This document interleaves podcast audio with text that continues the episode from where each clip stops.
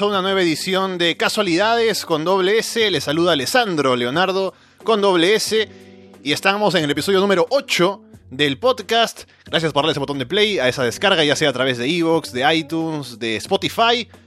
Y estoy ahora bastante interesado en el programa que tenemos el día de hoy porque es la primera vez que vamos a grabar con tanta gente aquí. Es acerca de, como ya les comentaba en el episodio anterior, la película de Dragon Ball Super, Broly, que fui a ver con mis amigos la semana, hace un par de semanas ya.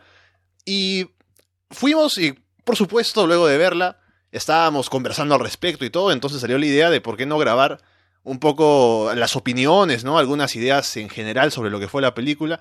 Porque es interesante el tema, da para conversar bastante, así que vamos a ir con eso ahora.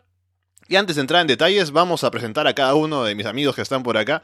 Primero está por aquí André. ¿Cómo estás?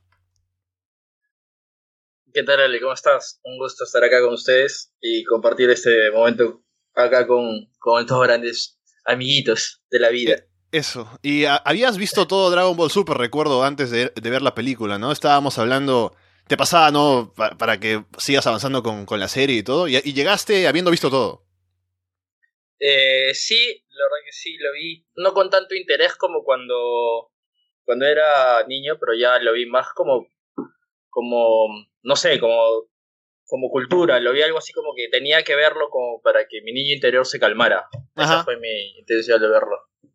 Claro, es como, porque como ya has visto lo anterior para completar, ¿no? Para no dejarlo a medias. Es lo que me pasa a mí con, con Boruto ahora, que no es una buena serie, pero la sigo viendo porque tengo que completar haber visto Naruto, así que por eso sigo. Tenemos por acá también a Renato, que es otro que ha visto también todo Dragon Ball Super. Renato, ¿qué tal? ¿Qué tal amigos? ¿Cómo están? Buenas noches. Un gusto compartir esta primera vez con ustedes, en especial con amigos tan cercanos.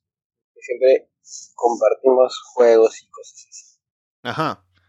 Y tenemos también a nuestro otro amigo, Ivo, que en cambio no había visto todo Dragon Ball Super, creo que no ha visto nada, pero Igual lo jalamos, ¿no? Para que viera la película. Obviamente ha visto Dragon Ball de antes. Y vamos a ver también la impresión por ese lado. Ivo, ¿qué tal? Hola, vale, hola a todos, ¿cómo están? Un gusto, un gusto estar aquí con ustedes, poder compartir este podcast. Vamos a hablar de cosas interesantes, seguro. Yo llego como quien de repente no tiene tanta experiencia en Dragon Ball, como quien no ha visto mucho de la serie, pero algunas referencias tengo, de hecho, tampoco, tampoco soy tan neófito, pero vamos. Creo que puedo hablar y discutir de lo que me pareció la, la película, que en realidad sí hay cosas importantes que decir. Claro, y la gente pensará, mira estos nerds que se quedan acá, se reúnen para hablar de Dragon Ball, ¿no? Para ver la película. Pero algo que es interesante es el hecho de que la película esta es la más taquillera, me parece, de la historia del cine acá. Si no me equivoco, si no he leído mal mi periódico, la anterior era eh, Infinity War, y parece que esta la ha destronado, así que hay mucha gente interesada en ver la película de Dragon Ball Super. Y eso no pasa solo acá, sino que ha sido exitosa en todo el mundo.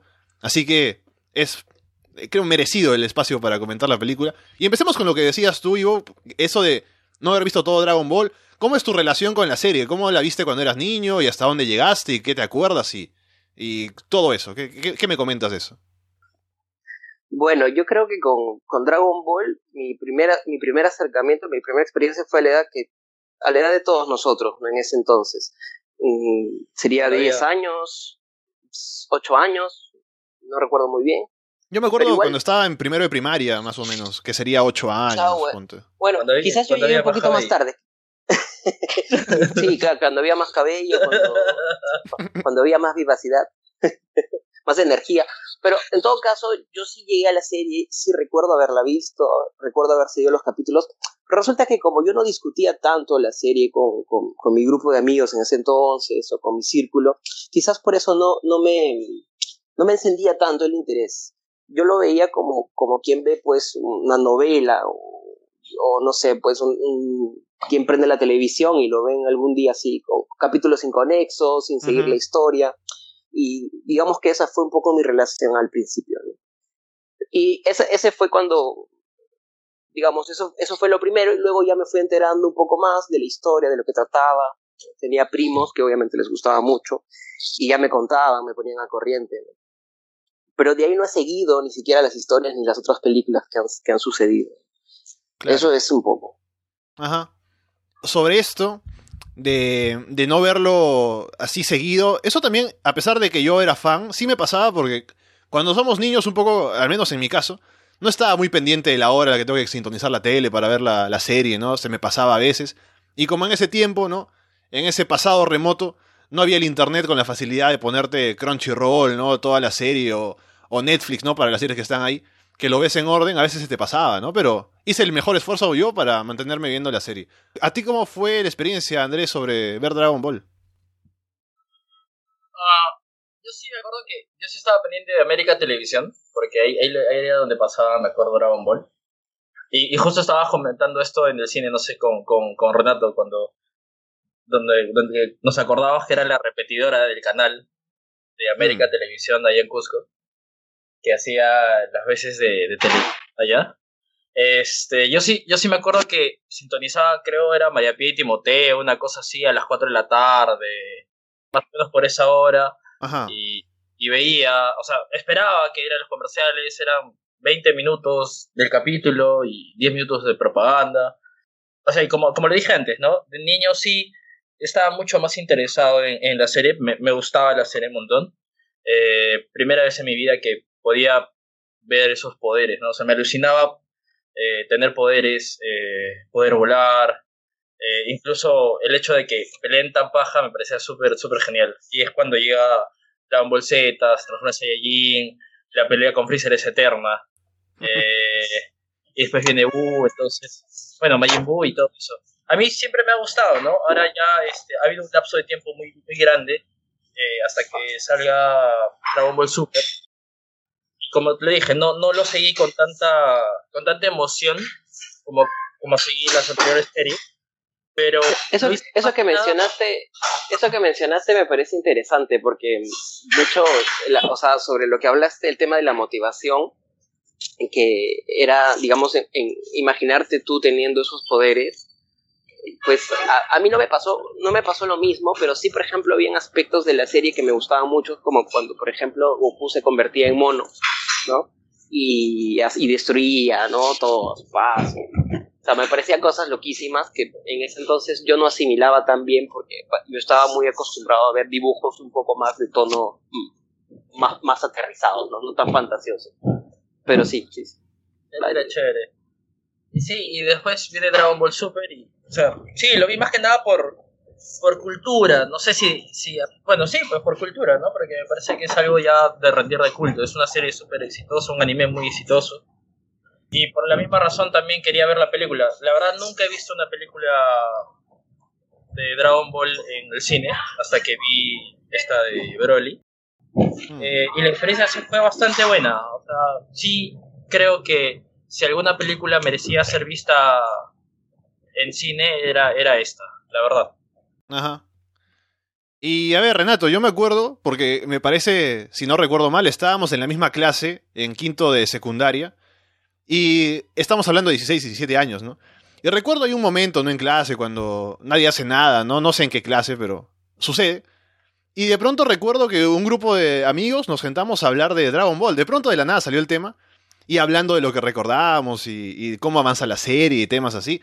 Así que era algo que también compartíamos ahí como interés en conjunto y se ha mantenido hasta ahora, ¿no? Y, a ver, en tu caso, personalmente, ¿cómo es tu relación con la serie?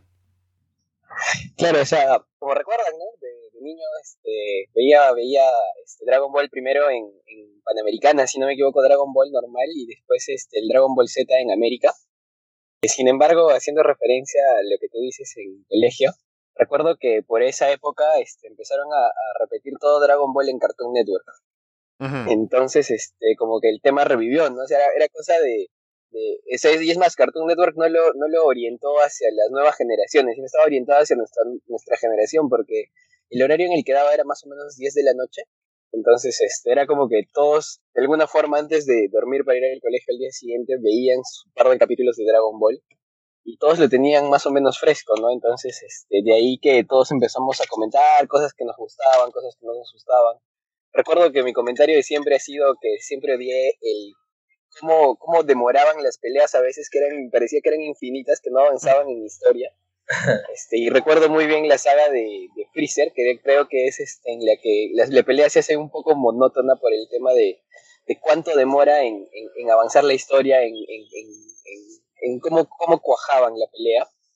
Y es algo que, que por ejemplo, yo, yo siento que ha, ha, mejorado muchísimo en Dragon Ball Super.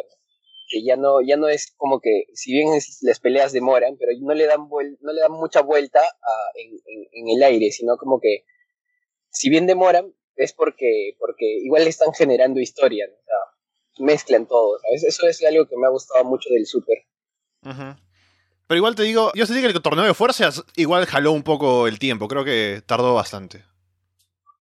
Pero no tanto como, sí, sí. como Freezer. ¿no? Ah, o claro, sea, no, esos cinco minutos sí eran 20 episodios, creo. Claro, lo que dice Renato es importante porque eh, en verdad no, no, me había puesto a pensar hasta que lo dijo. Sí, o sea, no, no, no hay mucho. O sea, en la película de Broly es como que se establece de que Broly es muy fuerte y, y, y, lo que te decía, ¿no? No, no necesitan pasar por Trunks y Gotenks y Gohan y Krillin y eso, ¿no? De frente van a, claro. a, a, a, la, a la, mecha, que es, o sea, en lo personal, que es lo, lo que más me llama la atención van al foco. sí, exacto. Pero y, y, y, tipo que en la pelea no, no se pierde en diálogos o en, o en situaciones que, que, no aportan a la pelea, digamos. Exacto. Solo en lo que es necesario, estrictamente necesario. Sí. Pero ¿sabes qué cosa? O sea, no, no, no se, te, se, te, hace como que nada sobra, es como que todo, o sea, por más de que es larguísima y, y en, digamos en temas de anime se comería 10 capítulos la pelea o 15 capítulos. Este, Seguramente no sé, no, no, no, yo siento que no le ha sobrado nada, o sea, ha estado todo lo justo que tenía que estar, o sea, uh -huh. y se ha desarrollado de, de, tal forma que yo siento que no le ha sobrado nada, que es algo que yo sí, o sea, sentía con, con, con las otras, con la saga de Dragon Ball Z, ¿no? Que a veces sentía que habían capítulos que si no los veías tranquilamente no pasaba nada porque no, no te perdías de mucho.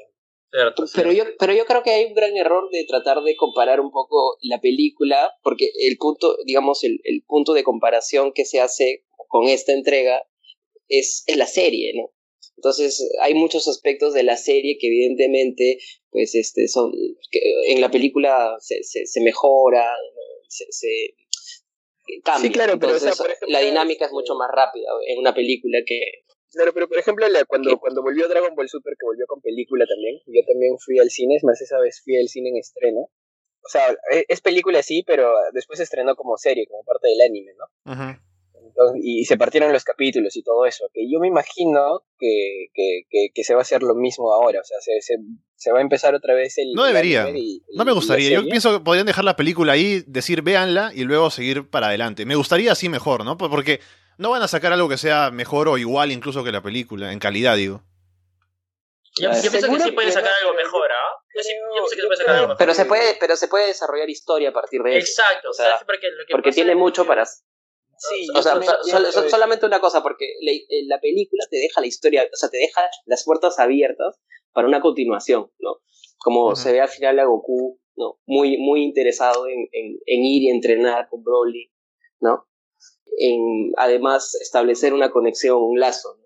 Y eso puede ser de lo que trate la, la, la, la siguiente serie, los siguientes capítulos yo pienso que se puede mejorar en, en, en, la serie, o sea, la película, se puede, si, si empieza como Dragon Ball Super, esta nueva serie, si es que empieza así, se puede mejorar porque antes yo de ver la película escuchaba muchas críticas que decían que no les había gustado mucho porque, eh, por ejemplo, me acuerdo mucho que me dijeron que las motivaciones de Broly no eran buenas como para de frente vengarse, ¿no? O sea, la motivación de Broly era eh, simplemente que su padre le había dicho porque su padre estaba estaba en contra de que bueno, o sea, en, verdad lo Estaba resentido con el, con el rey Vegeta Exacto, porque claro, quería matar o sea, la, a, a Broly. Entonces, como que esa motivación, o sea, esa parte, La motivación digamos, de Broly drama, es la motivación de su padre. Exacto, entonces ese drama, o sea, ese drama, eh, de repente así un poco forzado como para que exista la pelea, no sé si decirlo así, como que he visto que a mucha gente no le ha terminado de cerrar la idea. Entonces,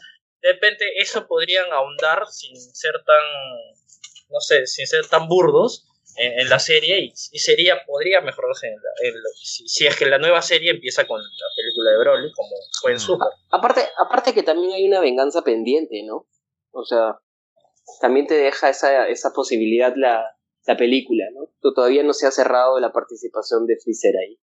Y, ah, Sí, o sea, eso es básico, ¿no? Freezer casi Sí, ni eso es, interviene. es un punto importante, o sea, el hecho de que no hayan matado a Freezer y que le sigan dando tan, tan, tanto papel, tanta cabida, es porque yo creo que piensan explotarlo a futuro, ¿no? Tienen Sí, que, sí, va, sí. va a haber algo ahí que, que, que, que va, va a ser significativo Sí. para el desarrollo de la serie. Porque en la serie dicen algo así como que sí, Freezer está entrenando, pero ha, entrado- ha entrenado muy poco y ha llegado a un nivel muy alto. Entonces, se puede suponer que Freezer va a entrenar mucho esta vez o algo así para, para ser el villano de turno, ¿no? Sí, también pasa que a Freezer lo han normalizado un poco, o sea, porque él antes era como la gran amenaza, ¿no? En su saga en Dragon Ball Z, pero ahora como que es un personaje que está ahí, lo han revivido varias veces, ahora está de regreso y es como que menos... pero lo- se presenta como menos amenazante, ¿no? Incluso cuando eh, ahí tiene sus momentos en la película, por ejemplo, cuando le preguntan por qué va a reunir las siete esferas del dragón, porque quiere ser un poquito más alto, ¿no? Esa es, Sí, sí, es eso muy es- eso es un poco ridículo. Es como que lo, lo- lo han puesto un poco más al nivel de, de los demás personajes, ¿no? Lo han hecho como el malo, el malo. Ya, ya no es así. Creo que, creo que Freezer tiene el, o sea, el, el- el detalle, el personaje tiene muy bien el detalle de, de que es un ser vengativo, cizañoso y que es muy de, de tejes y manejes. ¿no? O sea, quizás él no sea el, villano principal, pero es el que conspira, el que... Exactamente, eso te iba a decir. Su participación no tiene que ver con la fuerza, sino con la inteligencia de mover hilos. Sí, y, y- y claro, y, y la inteligencia en ese aspecto de, de tanto de, de Goku como de, de, Vegeta es, es como que es prácticamente nula, ¿no? Goku, para Goku no existe nadie malo, es más, o sea, para Goku todos, todos son... Él, él solo ve pelea y, y nada más, no, no, no, no ve maldad, no, o sea, es, es inocente y cosas así, ¿no? O sea, como, como en el super que explotaron el que no sabía que era besar, ¿no? Que Vegeta le dice, ¿qué, cómo, ¿qué has hecho con tu esposa todo este tiempo? No, no recuerdo bien la línea. Y, tiene un hijo, y tiene un hijo. y tiene un hijo, ¿no? Entonces es como que Goku es el personaje más fuerte, pero es el más, el más tonto, por así decirlo, ¿no? Y en cambio Freezer tiene el papel Más totalmente opuesto, es, es, es, es el más, es el más vivo, es el, el que conspira, el que, el que manipula, el, el- el que puede hacer algo con eso, ¿no? Sí, sí, de acuerdo. Yo solo quería recalcar, ese, el, el chiste ese que hacen de los 5 centímetros de que crece Freezer es el mismo, o sea, me, me gusta cómo elaboraron ese chiste, porque primero lo enfocan con la perspectiva de Bulma, Bulma. Ajá. que quería este, ser 5 Cinco años, años. más joven, y, y el argumento que le dice Freezer a su, a, no sé cómo se dice, a su, a su Súbdito. lacaya, eh, así, Ajá. a su lacaya, es, es lo mismo que le, dice Bulma, no me acuerdo a quién, creo que es a, A Goku. a Goku, ¿no? Porque Goku es el que le dice, Sí, sí, si vas a, sí, si vas a rejuvenecer 5, ¿por qué no rejuveneces 10, no? Es, es, es el chiste, o sea, es el chiste más elaborado y mejor presentado que, que he visto en toda la historia de Dragon Ball. O sea, Yo- yo ese, como- ese realmente yo- me dio risa ese chiste. A mí sí me yo digamos, yo, yo digamos como un experto en el tema, o sea, yo, yo sentí que esa parte cuando yo la vi, la percibí de una forma en que yo, yo lo veía a Freezer haciendo una mofa, o sea, no, no, no era algo real, él iba a pedir algo que desconocemos tú, yo, no sabemos qué iba a pedir, pero no, lo, no de, creo, ¿eh? lo de lo de la Eh, altura me pareció una este, cortina como no muy graciosa, una salida muy graciosa. digamos, no puede pedir nada es, poderoso porque, o sea, tanto él como creo que Goku y Vegeta ya han superado largamente los poderes del Shenlong de la Tierra. Correcto. Entonces por ahí es que no pueden pedir nada. Pero, nada- pero yo no lo veía en el sentido de poder, yo lo veía en el sentido de repente de pedir algo que ate o que te ayude a obtener algo más, ¿entiendes? No, no, no vi como que de frente el deseo pueda hacer más poder, sino alguna pieza que le falte de algo para armar algo más grande, o una cosa así. Lo Yo también ver como un poco- de repente la, la pieza de un, de un Es- es una- rompecabezas más grande. O sea, tuve esa lectura también. Claro, lo, lo Sí, vi sí, claro que también sí. por ese lado, lo vi un poco, pero al final creo que también encaja con el personaje de Freezer que sea un poquito caprichoso, ¿no? Que vaya por tonterías como. Sí, sí. Es una diva. Eso, eso de crecer, ¿no? Exacto. Ajá. Freezer es una diva. Es una diva, exacto, exacto. Lo que decía, bueno. eh, que también me parece interesante para comentar es, no sé si has visto tú, Ivo, alguna película de las antiguas de Broly, porque tiene tres. La última es muy mala. vi- he- he visto extractos, lo he visto, lo he buscado en YouTube, he estado viendo algunas peleas, de hecho lo recordaba cuando tenía el cabello verde Sí, sí, sí. y, se lo ve gigante y todo, pero Claro. digamos, no he visto completa, completa las películas anteriores. Porque, porque yo, en, el- en la opinión general, ¿no? De la gente, el personaje de Broly siempre fue como algo... Malo, fue malo. Sí, o sea, yo te. Es malo, pero yo te diría que también tenía sus, sus partes interesantes. O sea, era muy polarizada la, la opinión, porque cuando uno es niño, en mi caso, por ejemplo, ¿no? Yo veo las películas de Broly y veo a Broly y digo, mira este, este personaje que es muy fuerte, ¿no? Que, que puede con todos y que lo tienen que matar de una manera muy elaborada, ¿no? Y siempre lo veo como la Sí, gran sí, amenaza y digo, oh, mi- mira ese tipo, ¿no? Que eh, no se controla, ¿no? Y como que tenía ese aura de, de como un personaje indestructible, ¿no? Muy fuerte y llamaba la atención por eso. Pero más allá de eso, cuando uno se pone a ver el personaje de Broly antiguo, era como simplemente el tipo grande, que no, es, no es muy inteligente, ¿no? Simplemente el motivo por el que es así es porque Goku lloraba en la cuna y él estaba al lado, entonces le tenía ese trauma, ¿no? Y por eso odiaba a, a Goku. Y como que era un personaje que en ese lado perdía mucho de lo interesante y no aportaba demasiado. Y con esta película que es llevar a Broly al canon, porque las películas antiguamente de Dragon Ball Z no se consideran parte del canon, de la historia que es, digamos, aceptada como la real de la cronología de Dragon Ball. Esta película que sí pone a Broly como un personaje del canon, que sí lo hace como según la visión que le tiene Akira Toriyama, lo presenta de una manera diferente y me parece mucho mejor. Sí, sí. Sí, sí, sí, sí, estoy de acuerdo. El, el, el Broly antiguo era, era, era, era, era un Broly destructor, ¿no? O sea, era un Broly que llegaba y era un... Era, una máquina pesada. un que llegaba y rompía y rompía y rompía. Ujú. El, el de ahora tiene, o sea, es más, yo creo que han dejado muy entrever que tiene sentimientos que no los, no los externaliza por el hecho de cómo ha sido criado, ¿no? O no los ha aprendido. O sea, es un personaje No que es una tabla, es una tabla en blanco que está Claro, muy, es- muy, muy es- dispuesto a aprender dado- muchas incluso cosas. le han dado sentimientos hacia un, hacia un monstruo. Que, Exactamente. que, que lo ha sufrido, lo ha llorado y, y demás. O sea, no, no, es, no, es, no es el personaje bruto que solo, que solo quiere vengarse. ¿no? Y o sea, volviendo un poco a lo que decía Yuri de lo que a la gente no le gustó y que le comentaban que, o sea, no él despojaba su motivación de venganza, que o sea, su venganza era simplemente una venganza aprendida. O sea, si tú te vas a la realidad, este, es, es, es, es totalmente compatible, ¿no? O sea, es, muchas personas crecen con odios simplemente porque así, se, así los han instruido, así los han educado, ¿no? Podemos ver este, quizás cosas así incluso en temas relevantes contemporáneos como, por ejemplo, la homofobia y cosas así, ¿no? Que son cosas que, que, que muchas veces por, por inculca, porque los padres lo inculcan, se desarrollan en uno, ¿no? Interesante punto, nunca lo he visto así, tío. Mm, Claro, porque sí es lo que le dice el padre, entonces sí, tiene sentido, me gusta.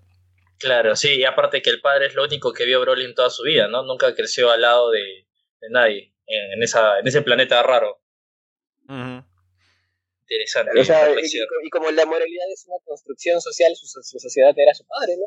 Es, es como Claro. su Biblia, su, su religión, todo, su credo, todo. ¿sabes? Exacto, exacto. Interesante. Sí, pero la película deja entrever como que una, eh, etapas, ¿no? Etapas. Por ejemplo, el padre nunca fue un cretino tampoco. O sea, el padre eh, al inicio lo que hizo fue lo que pudo haber hecho cualquier este cualquier padre eh, por, por su hijo, ¿no? Más allá de, o sea, prácticamente irse contra el rey para, para salvar a su hijo. ¿no? Pero luego se ve la evolución del padre, cómo es que luego se va volviendo, pues, realmente bastante bastante malo. Sí, rencoroso, pero sobre todo manipulador, ¿no? A mí Y- la escena que me, que me lleva, Y me lleva a la mente se- sobre... es parte de eso. Sí, dale, dale. Sobre el... Y no, y digo, y digo, solamente para cerrar que Broly se cría en esa, o sea, se cría con, con su padre como referencia, y, pero al final termina siendo objeto de esa manipulación, ¿no? Al final él no es Broly tal cual, o sea, es, es lo que su padre quiso que fuera. Claro, Lo vemos claro. más, un personaje más humano, de todas maneras. A mí lo que Entonces, me viene a la la mente con, con eso de Broly y su padre es cuando están ahí conversando en esa, como en un bar, ¿no? Con los soldados de Freezer. Y está Broly hablando, ¿no? Y como que se quiere revelar. Ah, porque un tipo se mete con Chilai, ¿no? Con la chica esta que, de la que ya hablaremos en un rato también. Que le se quiere meter con ella, ¿no? Entonces Broly se para porque ella está diciendo que no, entonces le hace frente al tipo. Tipo lo quiere golpear, el Broly va a reaccionar y como que lo va a matar. Y saca el padre el, el- este control remoto, ¿no? Y eso sirve para tranquilizarlo y es... O sea, ni siquiera ese momento, creo que es antes, cuando están hablando con Freezer y el padre saca el control remoto, solo con verlo Broly ya como tiene esa reacción de... como un trauma, ¿no? Es como...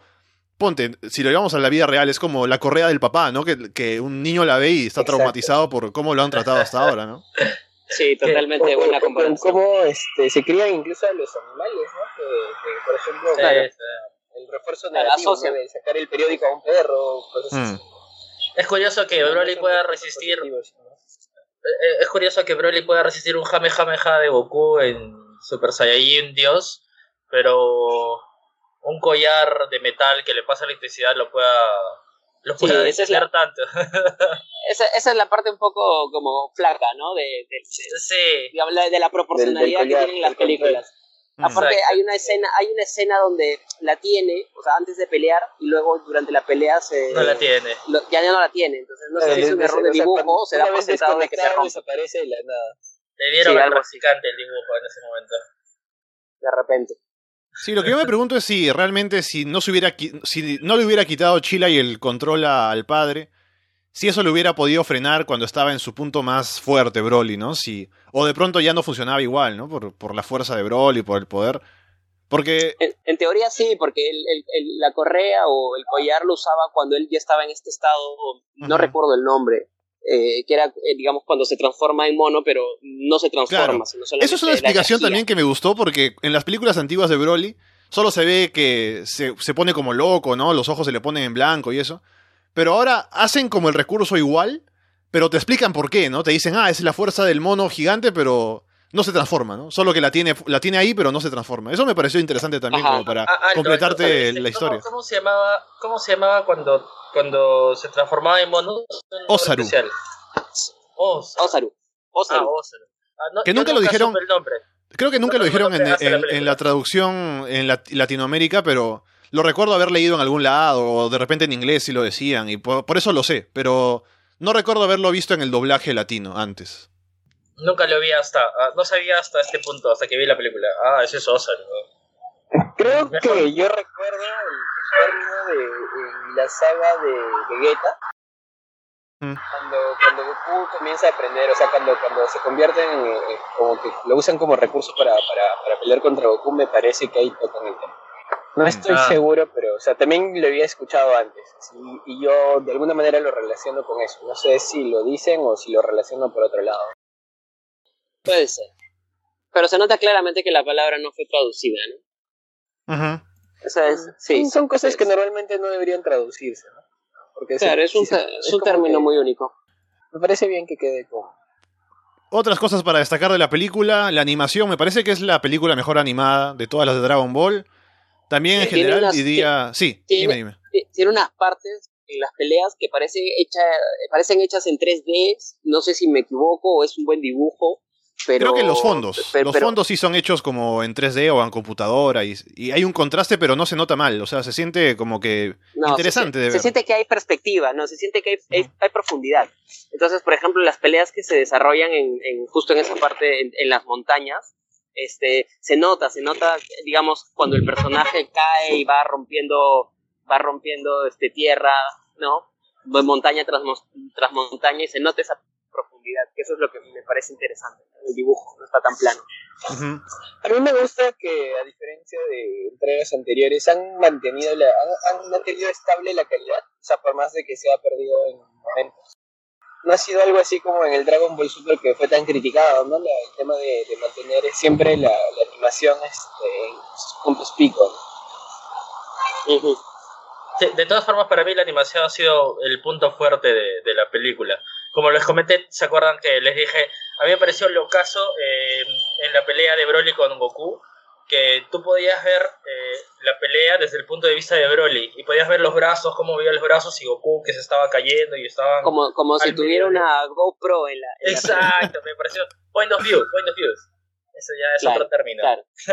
Claro, ahí puede otro- salir Broly. en otro- en otro más arte. artístico. Otro más arte, artístico. ¿has visto? Point of view. Y- Claro. Si no, no va a salir Broly ahí para, para grabar para su Instagram, ¿no? Claro, claro. Claro. me pareció excelente. Esa, esa, esa, esa parte me pareció alucinante. La verdad nunca la había visto. Creo que es un recurso que tendría que explotar un poco más. Porque se siente más la, la, la emoción. Ya Es, es, es alucinante. ¿no? Bien, bien baja. So- so- solo, solo una pequeña pausa. Este, Sí, los, que, los, que, los que jugaron al, al, al, al Tenkaichi, ¿En Kaichi? sí, este, tenían ese, tenía ese tipo de visión. O sea, tú podías meterte en el personaje o siempre era un poco desde lejos. no, siempre Desde era con el personaje persona. fuera, en tercera persona. ah, no, hubo, no había pantallas en primera persona, porque no sé, en algún momento pensé que se podía, se, asociaba mucho al videojuego, ese, ese tipo de representación. Sí, creo que hay un juego, creo que es uno que salió para Wii, en el que tú tienes que mover los brazos, ¿no? Para hacer el Kamehameha, qué sé yo. Ahí sí creo que había Ah, en tal primera vez. persona. Ya, genial. Bueno. Sí, sí. Este, no sé si ustedes se acuerdan de, de los primeros capítulos del, del Super, cómo, cómo empezaban a salir los memes criticando este, en la- las animaciones y cosas así. Me parece Claro. que ese ha, sido, ese ha sido un tema superado y quizás mucha gente no ha entendido que es por un tema de presupuesto, ¿no? Que, que- o sea, lógicamente como era una nueva entrega, era un prueba y error. Eh, y la gente no, no le ha dado una valoración adecuada a eso, no, lo han entendido y No, es que, es que también me parece que como ya estaban hechas en película esas historias, no le pusieron demasiado esfuerzo para volver a contarlas.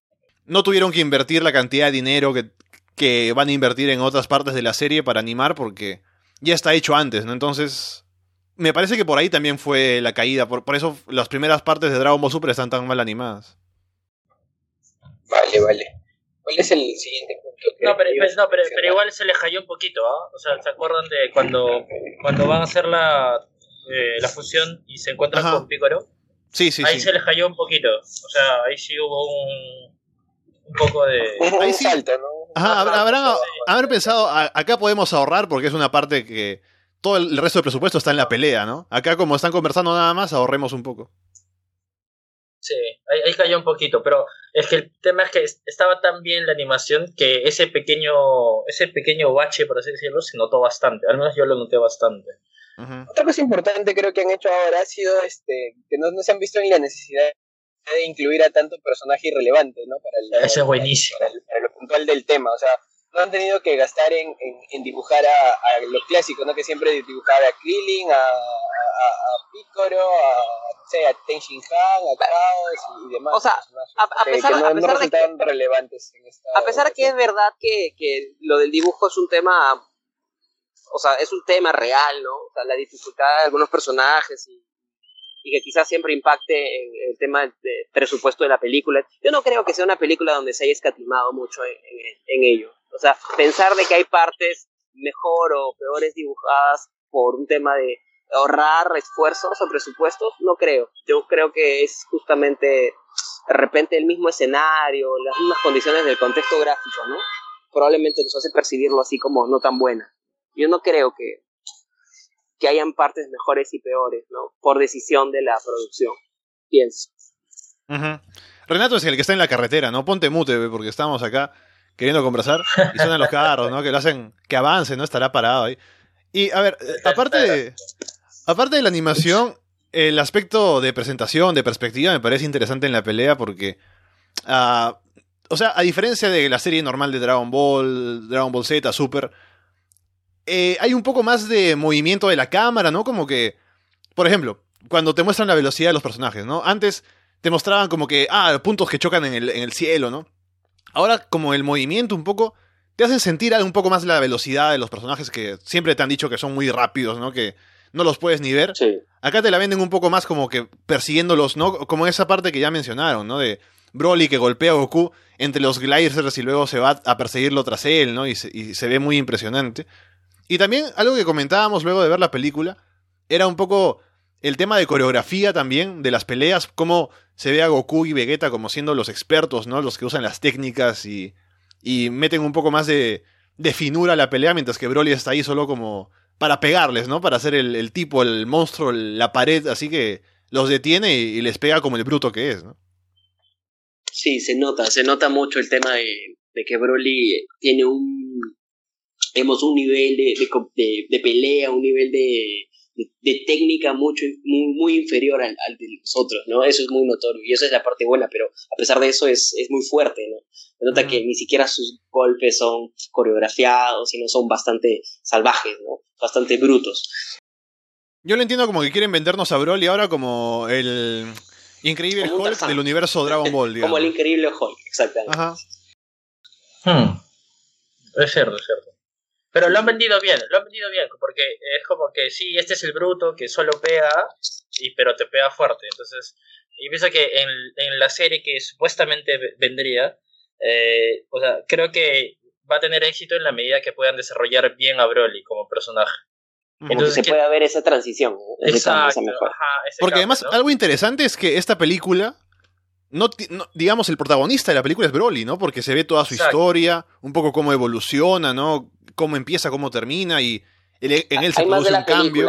para Broly. ¿no? Claro, obviamente los protagonistas de toda la vida son Goku y Vegeta, ¿no? Y también se ve obviamente que ellos están ahí para, para pelear con él, ¿no? Para proteger la Tierra, ¿no? Para, para pararlo, pero el personaje que está en el centro de todo es Broly. Y creo que a partir de él es lo que, lo que vendría después. Y eso es lo que abre un nuevo un mundo para explorar, ¿no? Porque lo demás ya lo hemos visto con Goku, con Vegeta, ya sabemos su historia, pero con Broly todavía hay cosas para descubrir. Yo solo tengo una duda también, desde mi punto de vista, digamos, más, más dummy de Dragon Ball. Yo recuerdo que cuando, cuando se destruye el planeta con, con, con los Saiyajin, eh, Vegeta está en otra, en otra campaña, ¿no? Chico, chivolo, y está el hermano de Goku.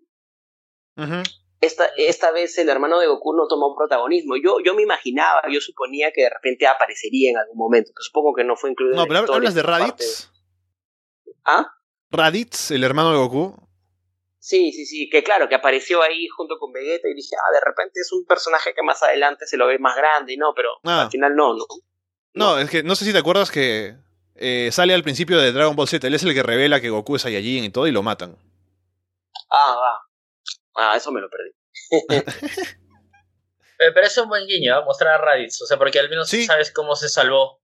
Pero, a ver, acá hay, acá hay algo que también flaquearon, porque me parece que en la película de Bardock, cuando, o sea, en la primera, eh, me parece que cuando informan que el planeta Villita había sido destruido, estaba Vegeta con Nappa. Entonces no se sabe cómo Nappa sobrevivió a esa... a la destrucción del planeta, entonces como que ahí deja No, algo. ¿no? pero ahora estaba en campaña. O sea, ahora en lo que menciona Ivo, estaban Vegeta, estaba Raditz, estaba Nappa también con ellos. Y estaban dos tipos más que habrán muerto después, ¿no? Pero sí estaban Ah, ahí, bueno. por eso se sabe que se salvan. Ah, no, Claro. no, no, Sí, estaba, estaban en campaña en otro lugar, sí. Lo hubieran Sí, sí, dibujado al menos, ¿no? Estaban en campaña y eh, aparte, este, no sé si recuerdan el diálogo, habían decidido desobedecer la orden de Freezer de volver a- planeta, Ajá. ¿no? De los, de los Saiyajin. Ah, verdad. Oye, ¿qué, Entonces, qué paja este, hubiera es sido? Por eso que se salva. ¿Qué paja hubiera sido ver a, a Napa de chiquito? ¿Cómo, cómo sería? Con cabello, con una melena. no sé. Con su tío Nacho. A- acla- aclarando. bueno, Con su Biocres, con su Biocres Evolution. E- Ese, ese es el que usa Ivo. Sí, sí, sí. Lo, lo confieso, lo confieso. Hemos hablado del cambio del Broly de las películas pasadas al, al actual, pero también está el tema de Bardock, ¿no? Que tiene su película antigua, que es muy buena, que estábamos hablando con, con André también ese día que fuimos a ver la peli, de lo buena que es esa película, que es genial. Y ahora tenemos otra versión de Bardock, ¿no? Que es un padre más preocupado por sus hijos, que Sí, sí. él, él es quien envía a Goku a la Tierra, ¿no? Y él es el que sospecha preocupado, que... preocupado aunque duro, ¿eh? Preocupado aunque duro, o sea, eh, digamos, lo hace con el corazón, con la, con la obligación de un padre, pero igual reconoce las debilidades y todo, Ajá. lo, o sea, no, no, no lo tiene en buen, en buen sentimiento tampoco a Goku. Claro. Solo que en el anterior, en la película anterior de Bardock, no le importa nada, ¿no? Es un tipo que sale ahí, hace su trabajo, exacto. Sí, sí, me lo regresa, ¿no? Y, y más bien, Goku que se vaya a la Tierra es algo fortuito, ¿no? Que luego él dice, ah, bueno, se está yendo, pero no le importa demasiado. Y también, obviamente, está la diferencia en que en esta película, la nueva, él se da cuenta por algunas pistas, ¿no? De que, ah, ¿por qué nos reúne? Me imagino que, como tienen experiencia los Saiyajin en exterminando planetas, es, ah, nos quiere exterminar, ¿no? Se da cuenta un poco de los planes. Mientras que en la otra es que ve el futuro porque lo golpea un tipo con cara de pez, ¿no? En otro planeta. Y le da, le da poderes para ver el futuro. Pero me parece, o sea, la historia de Goku, con sus padres un poco más preocupados por él, ahora es la historia canon. Pero de todos modos me gustó que al final pusieran esa escena de Bardock peleando ahí con los soldados de Freezer y que muera con la explosión antes de que llegue al planeta, ¿no? Eso es un bonito detalle también. Eso, bonito Exactamente, detalle. Sí, es exactamente. cierto.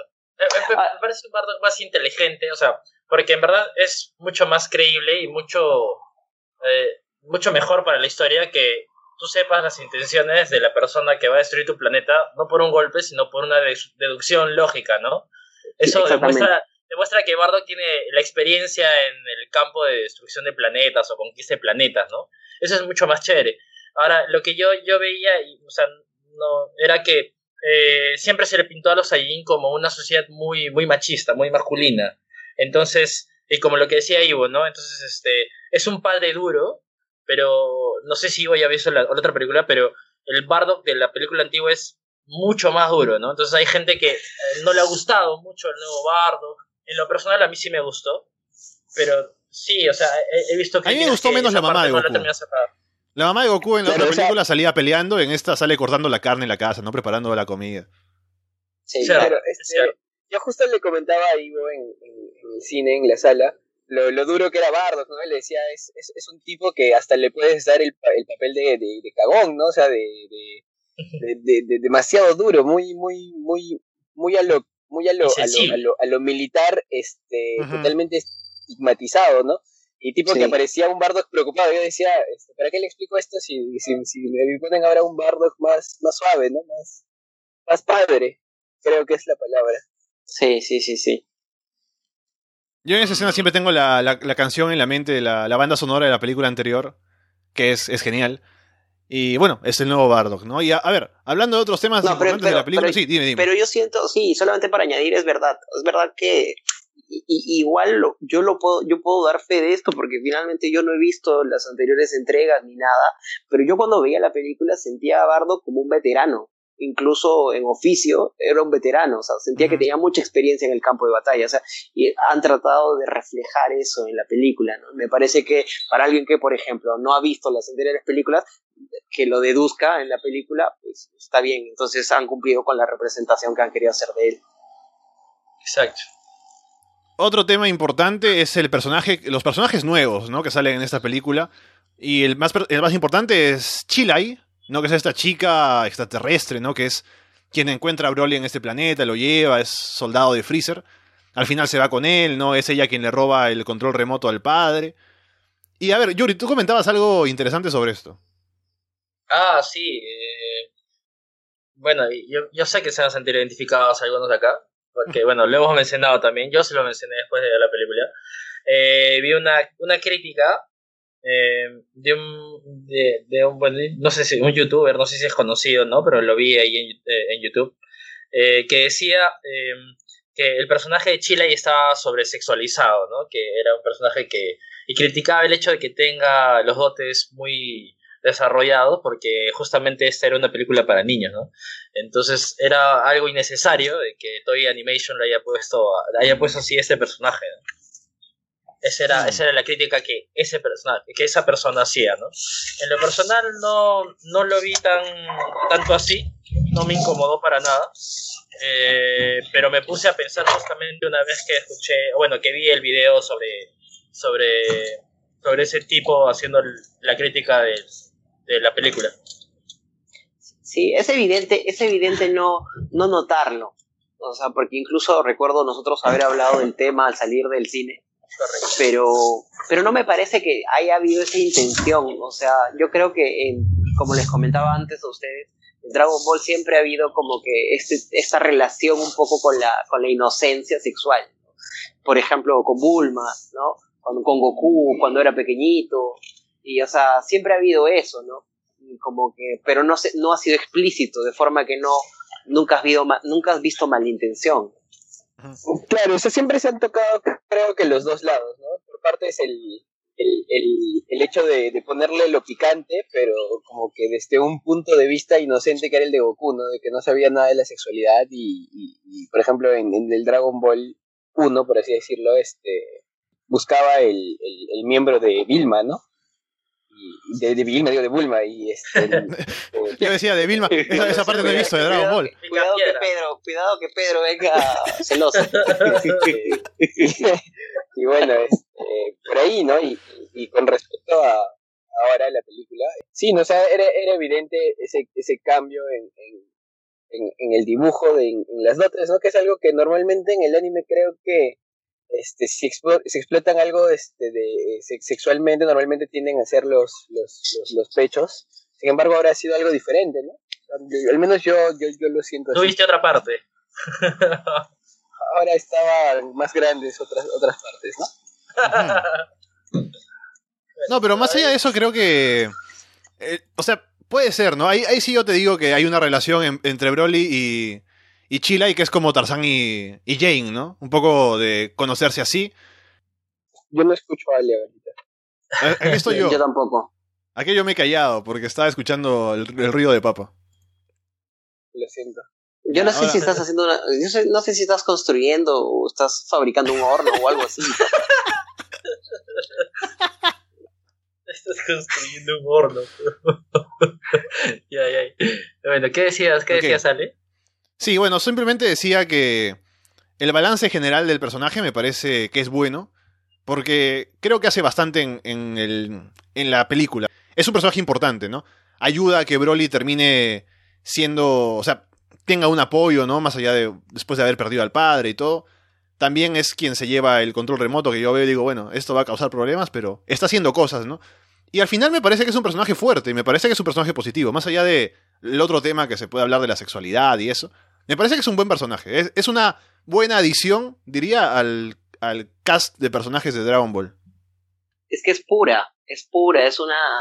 Es un personaje que no tiene más que buenas intenciones. A pesar de pertenecer al ejército de Freezer, que desde ya podríamos pensar que, que no, pues, ¿no? Que son personajes viles.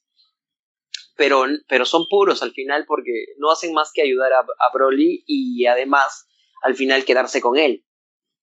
Creo que, como lo que decía Ivo, ¿no? Es, es el, el personaje eh, que entiende o hace entender al público que la venganza no es de Broly, ¿no? Lo suaviza, es el encargado de suavizar a Broly, ¿no? Eh, hace dar cuenta de que no es la pelea de Broly, sino es la pelea del padre utilizando a su hijo. Eso es lo que le incomoda a ese personaje. Ese O sea, manda la reflexión. Y se encarga de suavizar a Broly, ¿no? Ya no lo pone como el Broly antiguo, que era una máquina de destrucción así eh, a lo bestia, sino era realmente le pone eh, esa gota de moralidad, de De conciencia, creo que más que es la voz de conciencia, sí. A mí lo que me gusta de esta película, aparte de, de todo lo que vamos conversando, es que no solo hace como una base para lo que va a venir después y hace que Broly sea canon, lo pinta diferente, ¿no? Te muestra una nueva parte y hace como que un mundo nuevo para lo que viene ahora en Dragon Ball, sino que también un poco te aclara cosas del pasado, ¿no? Como ya veíamos quién es realmente Bardock ahora siendo canon, ¿no? Cómo Goku llega a la Tierra, todo lo que hay a- a- a- alrededor de eso.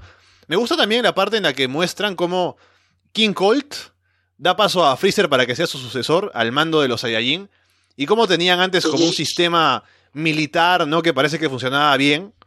Y con la llegada de Freezer es como que es un tipo que es más impulsivo como gobernante, ¿no? Como que llega y mata a cuatro que están ahí mirándolo, ¿no? Con los nuevos rastreadores. Es también interesante ver cómo llega Freezer a esa posición, ¿no? Que en lo que sabíamos hasta el momento es que, bueno, siempre estuvo ahí, no sé si siempre, pero estuvo ahí, ¿no? Y parece que aquí nos muestran un poco más, ¿no? Como había un sistema antes establecido, llega Freezer y cambia todo. Creo, creo que Freezer supuestamente ya debería haber llegado con los miedos de, del Super Saiyajin legendario, ¿no? Eh, y creo que ese es eh, lo que lo hace más tirano que su padre.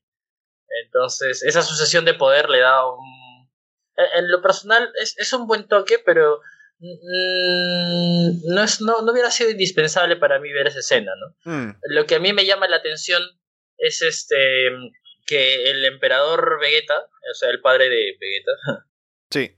Es, es eh, ahora es como que, no sé, lo veo más sumiso que antes, ¿no? O sea, para ser el emperador de la raza Saiyajin, lo veo muy sumiso a, a Freezer. No sé, no sé si habla bien de, de Freezer o, o habla mal de él. No lo sé. No, Mm. sabría cómo, cómo ponerlo. Eh, Pero creo que en ese momento la diferencia de poderes entre los Saiyajin y Freezer era muy grande, ¿no? Ya con el tiempo ya consiguen acercársele, ¿no? Pero en ese tiempo eran, eran todos muy por debajo de Freezer. Sí, bueno, ¿no? Y bueno, cuando tiene el gesto de la envidia por su por el, por el poder de Broly, que era por encima del poder de Vegeta, entonces ah, como que el personaje de Sí, papá de Vegeta cae mucho. Cae, cae mucho porque se lo nota pusilánime, Exacto. ¿no? Bastante... eh, En realidad todo, todo lo que hizo fue por miedo. y por envidia también. Pero, pero hay una parte en la película, si te das cuenta, que el padre de Broly dijo, tenía razón el rey. ¿no? O sea, a, este paso Broly iba a terminar destruyendo el, planeta, ¿no? O sea, es como que en esa parte, solo en esa pequeña parte, este, está de acuerdo con, con lo que con lo, con lo que se le hizo en ese momento Broly, ¿no? Mm. Sí, el papá de Broly solo quería destruir, o sea, quería matar a Vegeta, y como eso estaba bien, ¿no? Sí, pero terminan, terminan, pero, terminan volviendo a la Antártida en, no sé, en el desierto del Sahara. Cierto, cierto. Ah, otro tema que me parece curioso es, para los que hemos visto Super, ¿no? Tenemos un momento en Super, que es la aparición de esta chica Saiyajin del universo 6, que, tiene una transformación de Saiyajin. Sí, claro, que se transforma en Saiyajin, el Saiyajin Berserk que le dicen, ¿no? En la serie, que es la, la transformación de Broly parecida a la antigua, ¿no? Y más o menos era como que vamos a meter en el canon así de pasadita la transformación de Broly como para hacer un fanservice, ¿no? Y ahora que tenemos a Broly de verdad, es como un contraste interesante, ¿no? Tenemos este personaje que salió antes, ahora cronológicamente, pero que está inspirado en este nuevo personaje que en su versión antigua, ¿no? Y no sé, es, es raro. Pero al final tenemos a Broly ahora que sí tiene esa transformación. No tiene un poco el pelo verde casi como antes, pero también se muestra parecido, ¿no? Esa transformación similar a la de la chica esta. Yo, yo la verdad pensé que en algún momento Broly iba a saltar por ahí, no sé. Para mí fue bien confuso al, ver la serie Super eh, que la chica esta se transformara en una especie de Super Saiyan que parecía Broly. Para, para mí fue muy confuso, para mí fue innecesario, la verdad. Porque creo que hubieran podido ganar un personaje nuevo, un personaje fresco para la serie, si la chica se hubiera transformado en una Super Saiyan con, digámoslo así, con identidad, bueno, con imagen propia. No sé, hacerlo asemejar a Broly para mí no, no fue bueno, pero bueno, tampoco es que aporte mucho, ¿no? Sí, y la transformación nueva de Broly también es... Nos recuerda lo como era antes, ¿no? Cuando los colores se distorsionan, ¿no? Y un poco le metieron esa gráfica también como para mostrarnos que era interesante, que era diferente a otras transformaciones.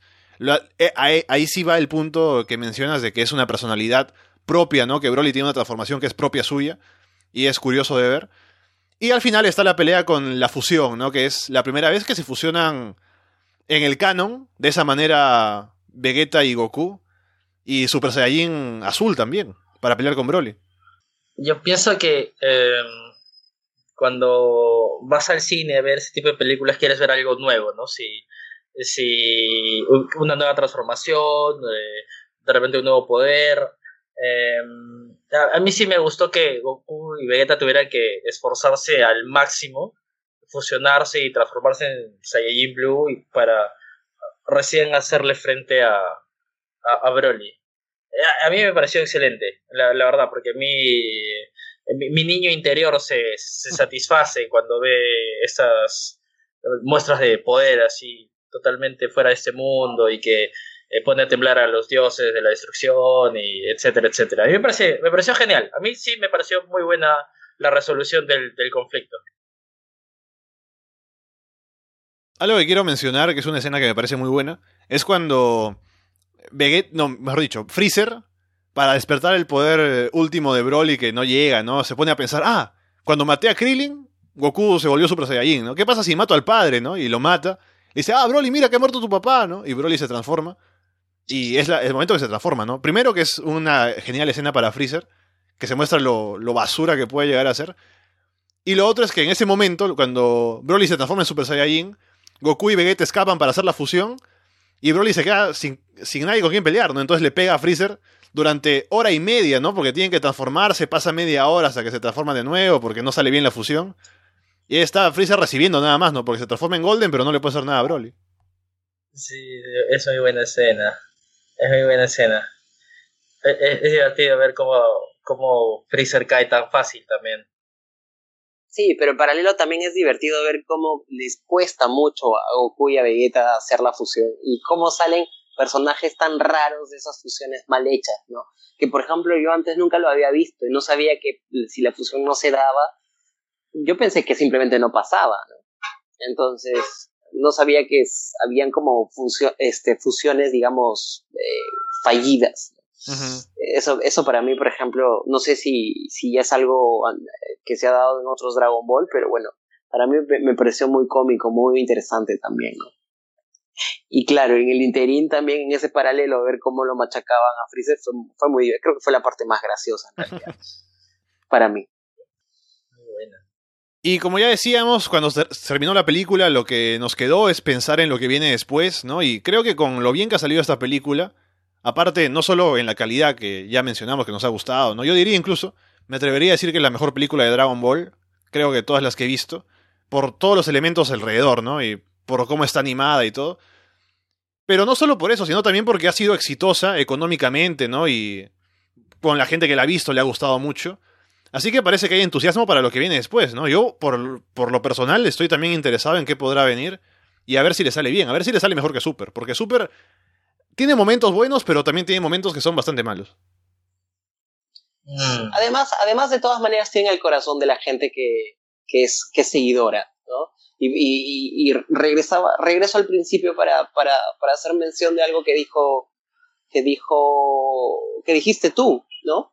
Que, que creo que ha sido una de las más taquilleras precisamente porque tiene el corazón de tantos nostálgicos. Así que salga una que bien sea mejor, que esperemos que sea mejor, o así no de la talla, igual va a ser bastante taquillera también. Va a provocar mucho, mucho interés seguramente. Sí, es, es una película, bueno, o sea, si sale la serie, en lo personal, yo sé, va a ser una serie que voy a ver. Eh... Por cultura. Sí, sí, sí, sí, sí, por cultura, para verla. O sea, de repente no va a ser tan no va a ser tan emocionado como antes, pero sí voy a sentir que, que tengo la obligación de verla, ¿no? Me parece eh, para mí voy a seguir viéndolo y espero tenerlo en DVD más bien o en algún disco físico porque en el hueco eh, en el hueco podemos encontrarlo ahí. es curioso porque yo me acuerdo que eh, había antes de, de, juntarnos para ir al cine yo este estaba por el centro de Lima y ahí ya estaba, en las películas de Broly ya estaba vendiéndose en DVD y claro que con el audio en, en, japonés, y todo eso, sí. Y decía, puta, no, lo vamos a ver, lo voy a ver después. Estaba esperando el carro y era, no, lo voy a ver después, lo voy a ver después, ahorita no, ahorita no. Ya sé que me gané, pero... Pero sí, o sea, de hecho que sí la vería.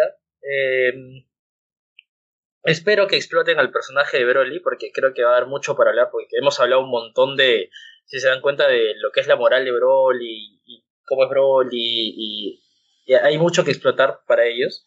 Yo pienso que va a ser una serie, o sea, va a ser una serie más enfocada en Broly que en Goku, o de repente en cómo Goku enseña a Broly. Em, porque no sé si Broly llegue a ser el, el villano de turno, de repente hay otro, o de repente Freezer se vuelve más fuerte, la verdad que no sé. Es incógnita, espero que la llenen bastante bien porque va a necesitar que haya un villano bastante fuerte para que se enfrente a Goku y a Broly y a Vegeta, ¿no? Y no sé si Renato está, que hace rato que no lo escucho. está comiendo su pollo a la brasa. Lo siento, este. de repente lo, terminó, de, terminó de construir el horno.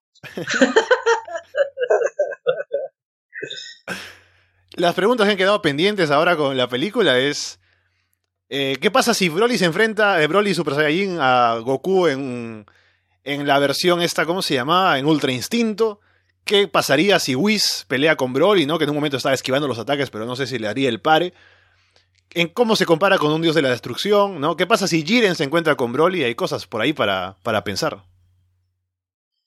Eh, yo, yo, pienso que dale tú, papá, tú no has hablado casi, dale, dale.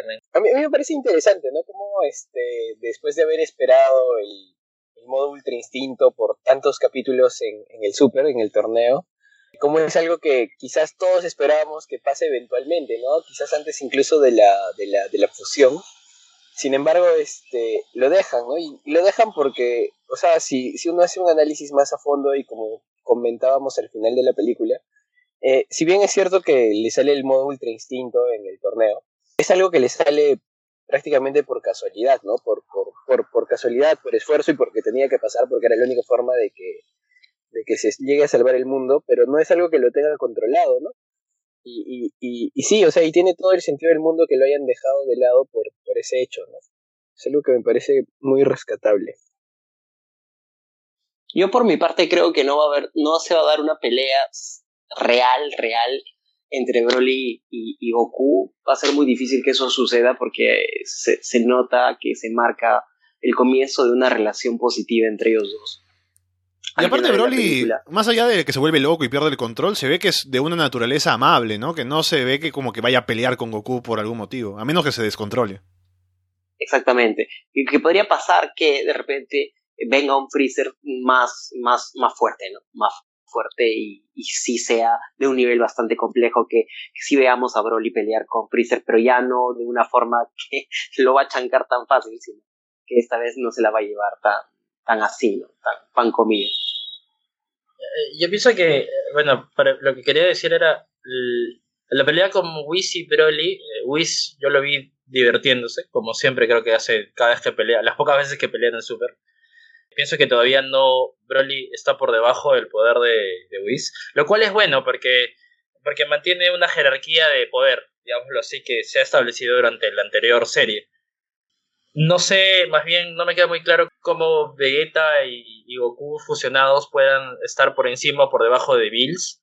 Yo pienso que ese Super Saiyajin fusionado en Blue está por encima de, de, Bills. Yo pienso que sí es así. Y bueno, y, por la película se ve que está por encima de Broly, ¿no?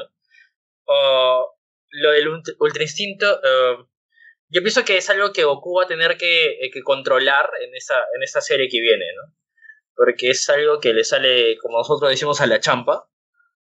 De repente es lo que va a desarrollar este, esta, esta temporada. Y sería increíble ver un Broly también en esa situación, ¿no? Igual que, que Vegeta, o sea, que lleguen a ese poder o que tengan que llegar a ese poder para de repente vencer a un Freezer que, que los está aniquilando, sería excelente. Sí, sería más interesante. Bien, estaremos pendientes de si se anuncia algo nuevo, ya sea una película, ya sea una serie, para continuar con la historia de Dragon Ball Super, que nos ha dejado contentos con la película de Broly. Vamos cerrando entonces, no sé si hay últimas impresiones, André, para ir terminando ya. Mm, no, la verdad que no. Con, expectativas más que nada, pero. Pero tranquilo, satisfecho con lo que, con lo que vi en la película. Mm. ¿Y alguna cosa más para agregar? No, en realidad súper contento con la película. Yo creo que ha despertado en mí un interés por, Dragon Ball en general. Y a partir de eso me he dado el tiempo para ver algunas otras cosas del pasado oh. y poder empaparme más. Así que creo que ha sido como la entrada espectacular y no creo que haya sido solamente en mi caso, sino quizás el caso de mucha otra gente. Quizás a partir de esta película tome más interés en, en la serie o en el universo de Dragon Ball. Y solamente una última cosa es que no quería perder de, de, vista eh, las referencias a otras películas en esta película, ¿no? Como por ejemplo la destrucción del planeta, fue, fue tan estrella de la muerte, mm. por ejemplo. Sí, sí, sí. Cosas que uno, que usas, cosas, cosas que uno lo resalta cuando no es tan fan. Claro, y lo de Goku saliendo de la, del planeta es básicamente Superman. Exactamente, exactamente. O por ejemplo la de la de no sé, no sé si qué tanto, pero entre una mezcla entre Freezer y, y, el Rey Vegeta, este, un poco con, el tema de, de, Broly cuando era niño, podría decirse que, o con el Super Saiyajin como si fuese un Herodes, ¿no? Mm. intrincadas, intrincadas referencias. Sí, sí, sí. Hasta de la Biblia se inspira Dragon Ball Super. ¿No? esa referencia bíblica. Esa es referencia. solo él, ¿eh? solo él. No, no yo, no yo. Y bueno, Renato, has metido acá tu bulla, ¿no? Has, andado los carros por ahí. Cuéntanos, últimas impresiones. Me parece que hasta ahora ha sido la. Sea, el, hecho de que haya sido la película más taquillera es fiel reflejo de, de, lo, interesante que resulta la, película, ¿no? Por más que haya gente que la critique, que, no le haya gustado, igual es gente que ha ido a verla y, muchas personas que incluso yo sé que le han criticado mal, negativamente, han ido a verla más de una vez, ¿no? Y es, y es, y es porque, o sea, te, digamos, no cae en lo mismo, ¿no? O sea, es como que se sale un poco de, de, de, lo clásico, ¿no? De lo que ya teníamos preestablecido por entregas anteriores, este, si bien es cierto, no canon, como ya se ha mencionado, pero, pero el hecho de que se salga de eso, de que te permita una, una visión un poco más compleja de los personajes que, que, que, aparecieron prácticamente como, como relleno en, entregas anteriores, este, me parece que le hace muy, muy importante y da pie a que se siga desarrollando, este, si bien es a partir de la historia de Broly, yo creo que también da pie a que, a que se desarrolle, así como en esta entrega, escenas anteriores, ¿no? escenas, escenas de la época del, del planeta, del planeta Saiyajin, de, del papá de Goku, de, del mismo Rey Vegeta y así. Con eso dicho entonces vamos cerrando, le hemos pasado bien viendo la película de Broly, conversando aquí también en el podcast. Les recuerdo que estamos como casualidades con doble S en Evox, en iTunes, en Spotify. Y estaremos de vuelta, espero, la próxima semana con algún otro tema interesante para comentar. Por ahora los dejo de parte de Alessandro Leonardo. Muchas gracias y espero verlos pronto.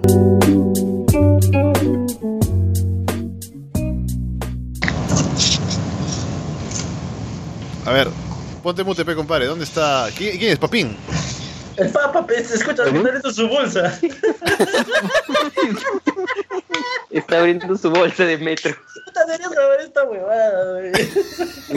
Tiene que ser con, no es, no es con, este, con fails. Ponte mute, pe. Ponte mute, mute.